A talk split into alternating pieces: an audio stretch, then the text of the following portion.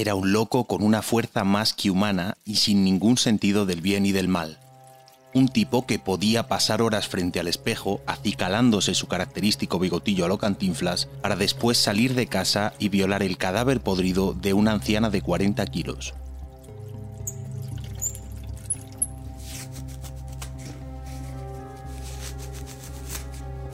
Manuel Delgado Villegas, más conocido como el arropiero, se convirtió en el terror de la sociedad española de los 60 y 70. Cuenta con el tétrico récord de ser el asesino en serie más prolífico de España, 48 homicidios reconocidos hasta que fue capturado en 1971. Esa fue su versión, pero la realidad es que solo pudieron demostrarse cuatro. Lo que más sorprende es que el mismo hombre que mantuvo en jaque a la policía durante años respondió así cuando le preguntaron en qué pensaba al arrebatar una vida. Yo no pienso en nada, yo no pienso. Yo comer, dormir, a lo mío. ¿Qué vas a hacer? El hombre que piensa mucho se vuelve majara. El arropiero se convirtió en uno de los asesinos más mediáticos de España. Sin embargo, este antiguo legionario fue solo uno de los muchos homicidas que desquiciaron a las autoridades durante años. Hoy repasamos tres de sus historias, truculentas algunas, escalofriantes otras, con la ayuda de Alberto de Frutos y Eladio Romero, cronistas de la historia negra de nuestro país. ABC Podcast. Estamos en la historia.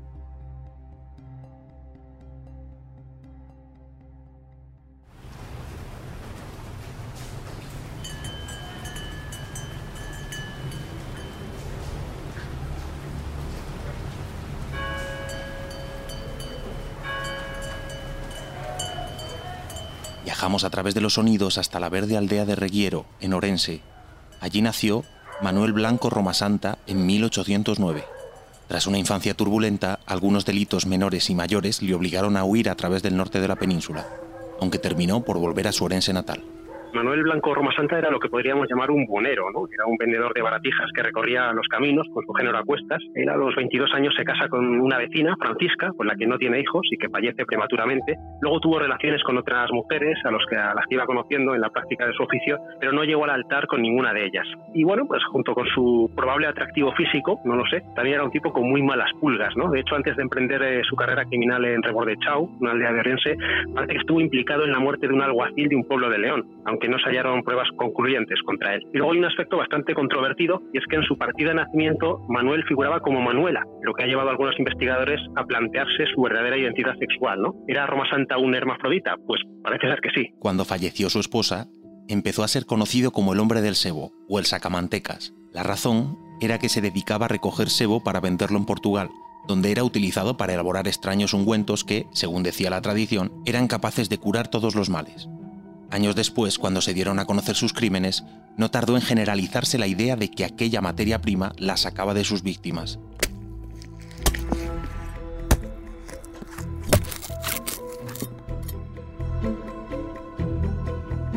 En 1846, ya sentado en el pueblo de Rebordechao, cometió su primer asesinato. En esa aldea orensana de Rebordechau eh, su vida ya era algo menos nómada. Trabajaba como jornalero en una finca y allí conoce a una mujer 10 años mayor que él, Manuela García Blanco, de la que se enamora. Ella ya había estado casada con anterioridad y había tenido una hija de soltera, Petronila. Pues bien, en cierto día Petronila sale de paseo con Roma Santa por la sierra de San Mamede y ya no regresa. Es decir, vuelve él solo y cuando Manuela le pregunta dónde ha dejado a la niña, él le dice que la ha mandado a servir a Santander, a la casa de un cura que conoce. Manuela eh, lo cree a pies juntillas y solo una semana después la pobre decide ir a visitar a su hija con el mismo resultado, es decir, también desaparece. Y luego el lobo seguirá su caza con la hermana de Manuela y el hijo de esta, Francisco, que también se esfuman de la faz de la tierra. Eh, cuando le preguntan a los vecinos se les dice que están todos felizmente acomodados en Santander, ganando un buen dinero, pero la realidad es, es muy distinta. Todos yacen bajo tierra y todos han sido salvajemente asesinados.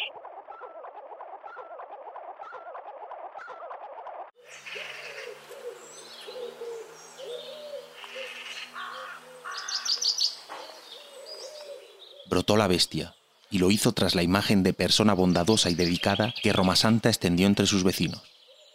Cosía junto a las ancianas del pueblo, se prestaba a ayudar en cualquier tarea cotidiana y a cambio de unas monedas siempre estaba dispuesto a acompañar a mujeres deseosas de atravesar los bosques y buscar una nueva vida en la cercana Santander.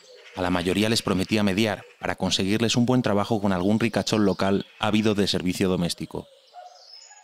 Todas sus víctimas, eh, o las que conocemos, eh, eran mujeres o menores de edad, pequeños a los que atacaba por caminos solitarios, aprovechándose de la confianza que generaba en ellos, porque todos lo conocían. Su intención era siempre quedarse con su dinero, ni más ni menos, con una conciencia totalmente insensibilizada, pero en su descargo aparecerá, como, como dices, una razón mucho más eh, incontenible e irracional, ¿no? Porque lo que afirma Roma Santa es que sus actos responden a que es un hombre lobo que actúa bajo el influjo de la luna llena, junto con dos socios que, al igual que él, pues se ponen a aullar en la madrugada y asaltan a esos, a esos inocentes. ¿no? La, la opinión pública no sabe qué pensar. ¿Es un loco maníaco o un individuo en plena posesión de sus facultades?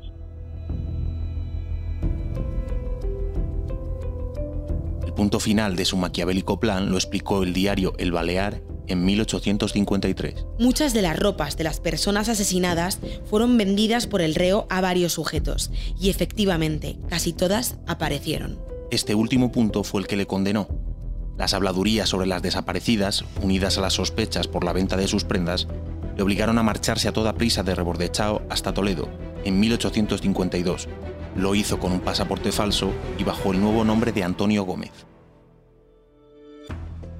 Pero en este caso, la justicia le atrapó gracias a un soplo al final de, la, de su escapada, ya con esa fama que, de sacamantecas y de caníbal que iba arrastrando en su, en su localidad, en su, en su, tierra, no le queda más remedio que poner eh, pies en polvorosa, eh, cambia de nombre, se instala en Toledo pero, como sabemos, los gallegos siempre han sido muy errantes, de modo que unos vecinos eh, lo reconocen en Nombela, en la provincia de Toledo, informan a las autoridades y él acaba dando con sus huesos en la cárcel. Se le juzgan a Yariz, en la provincia de Orense, y allí se le atribuyen eh, nada menos que nueve muertes. El proceso fue muy sonado en su época por la condición de licántropo que se adjudicó el reo y la intervención de un médico extranjero, probablemente francés, un tal doctor Phillips, que publicó un informe diciendo que Roma Santa eh, directamente no estaba en sus cabales, ¿no? lo que despertó la atención de la reina Isabel II, que finalmente le conmutó la pena de muerte a la que había sido sentenciado. ¿Y cómo acabó sus días el monstruo? Pues en, en un penal de Ceuta, donde falleció en 1863 de cáncer de estómago.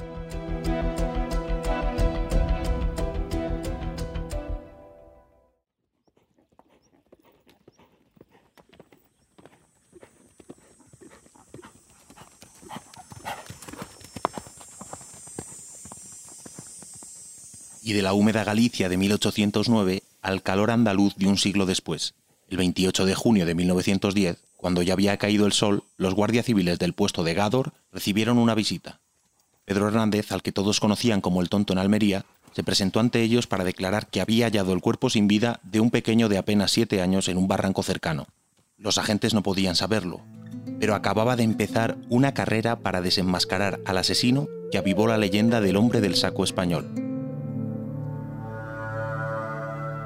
El germen del crimen se había plantado unos meses antes y de la mano de un personaje tan turbio como Francisco Ortega.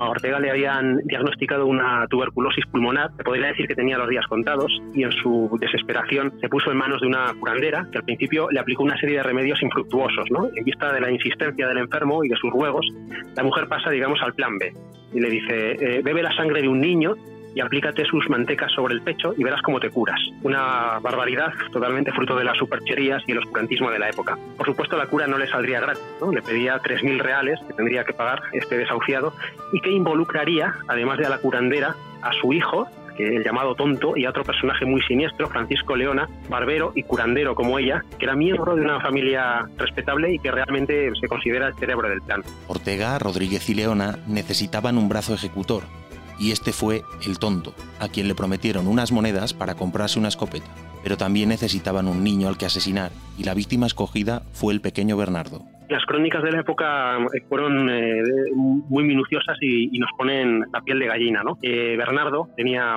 solo siete años cuando Leona y el tonto lo secuestraron mientras estaba recogiendo unos higos, lo llevaron en un saco hasta un cortijo deshabitado, donde se reunieron con el enfermo, la curandera y varios familiares de esta. Lo colocaron sobre una mesa para el sacrificio ritual, le clavaron una navaja en la axila para extraer de la sangre, mientras Ortega se la iba bebiendo de una olla ¿no? en la que estaba cayendo, mezclada con azúcar. Supongo que para que le entrara mejor. Y cuando acabó el ritual, lo metieron en el mismo saco y entre Leona, el tonto y la curandera, Agustina, lo llevaron hasta un barranco donde lo mataron a golpes. Las investigaciones fueron arduas, pero no tardaron en arrojar luz. La primera migaja del camino llevó a la Guardia Civil hasta Leona. El tonto le acusó de haber matado al niño.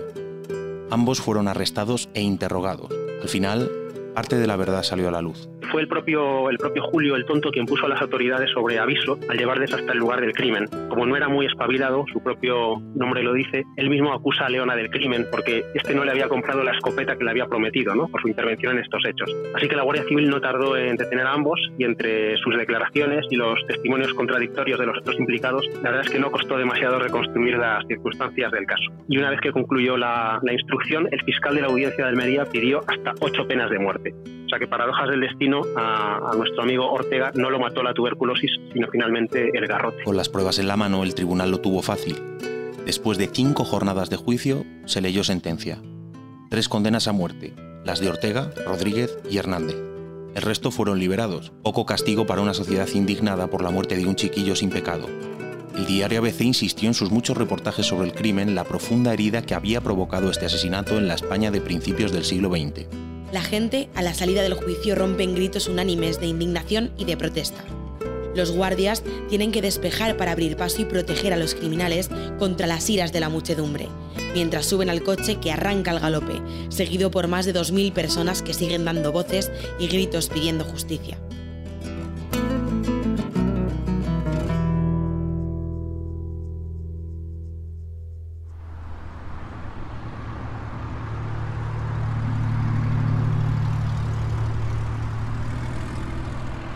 La última parada de este viaje nos lleva hasta la España franquista. Aunque al arropiero poco le importaba que se sentara en la poltrona un dictador, Manuel Delgado vivió en Mataró hasta los 18 años, cuando decidió ingresar en la Legión para huir de la miseria que le rodeaba. Allí aprendió el golpe legionario, un movimiento que años después utilizó para acabar con sus víctimas él decía que, que, era cierto, ¿no? Y, y, más o menos está demostrado que ese golpe legionario existe y que puede provocar la muerte. ¿Cómo era? Pues era un golpe eh, seco y eficaz. Digamos que era como un disparo, era una especie de golpe mágico y tan sencillo como un leñazo con la mano abierta en el cuello de la víctima, concretamente en la nuez, para provocar la rotura del hueso ioides de la laringe y provocar así la asfixia. Desde luego, por supuesto, hace falta mucha fuerza y mucha precisión para ejecutarlo con éxito, ¿no? No creo que todo el mundo pudiera hacerlo. Y hasta un punto yo creo que diría que hacía falta cierta práctica, ¿no? Todo lo cual le sobraba a la que empleaba esa técnica cuando sus víctimas, que siempre eran más débiles que él, estaban desprevenidas. Tenía otro nombre, ese método, era tragantón, y desde luego era muy ventajoso, porque al fin y al cabo, a ojos de un forense, eh, la muerte por esa, por esa causa, mediante esa técnica, podía pasar por causas naturales. El primer asesinato lo perpetró en Barcelona. Se desconoce qué sucedió en su cabeza. Quizás le nubló el juicio, la droga que consumía a paladas, o la falta de ella. Caminaba Villegas el 21 de enero de 1964 sin rumbo alguno cuando cerca de la costa vio a un hombre. Era Adolfo Folk Mintaner y dormía sobre un muro bajo con una chaqueta que le cubría la cara. La mítica periodista Margarita Landi, que investigó el caso, narró así los acontecimientos.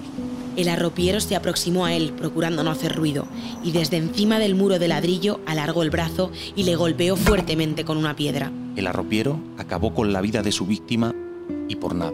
Todo fue por muy poco dinero. Muy poco. Y un reloj de níquel por el que apenas saqué unas pesetas. Le robé su documento de identidad y la fotografía de una señora de gafas. Como una niña.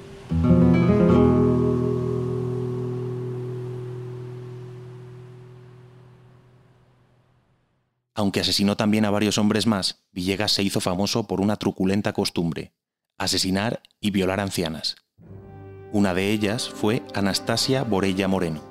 ¿Qué clase de hombre puede, puede llegar a esos extremos? Pues el arropiero de ese hombre. Y lo hizo. Y no una, sino al menos que sepamos tres veces, aunque a juzgar por el reguero de casos que quedaron sin resolver, pudieron ser muchos más. ¿no? Primero, una estudiante francesa de 20 años eh, la violó en Ibiza después de muerta, después de haberla asesinado. Esto sucedió en 1967 y un amigo de la víctima, un estudiante norteamericano, pasó un año entre rejas acusado de ese asesinato. Volvió a ocurrir lo mismo con Anastasia Borella, que era una cocinera que en 1969 se cruzó en su camino en Mataró y tras ser golpeada hasta la muerte con un ladrillo y arrojada a un torrente, fue también profanada por el psicópata. Y menos de dos años después la historia se repetiría con Antonia Rodríguez Relinque, una mujer con discapacidad mental con la que, según parece, practicó necrofilia varias veces tras asesinarla y abandonar su cuerpo en un paraje del puerto de Santa María.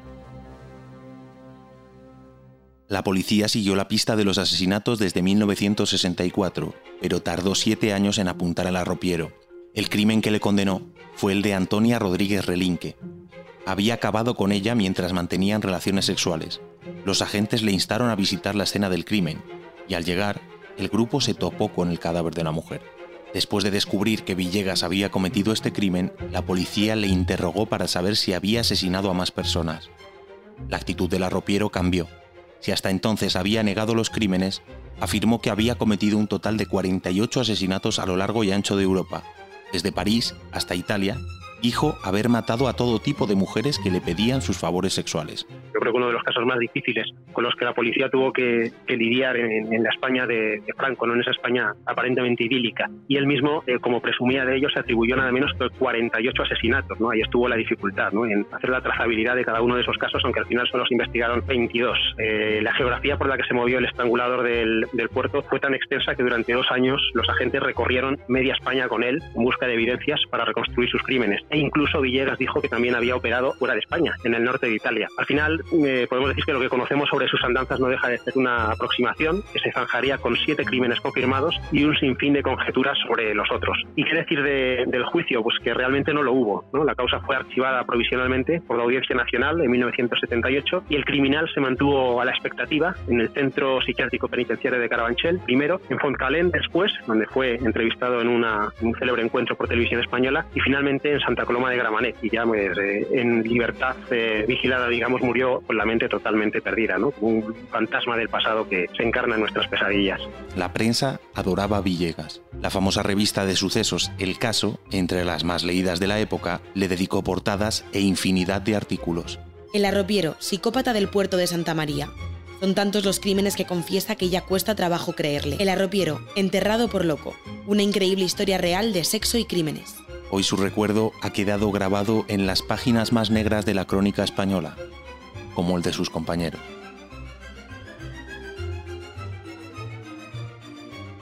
Puedes escuchar todos los episodios en abc.es, iVoox, Wanda, Spotify, Apple Podcast y Google Podcast.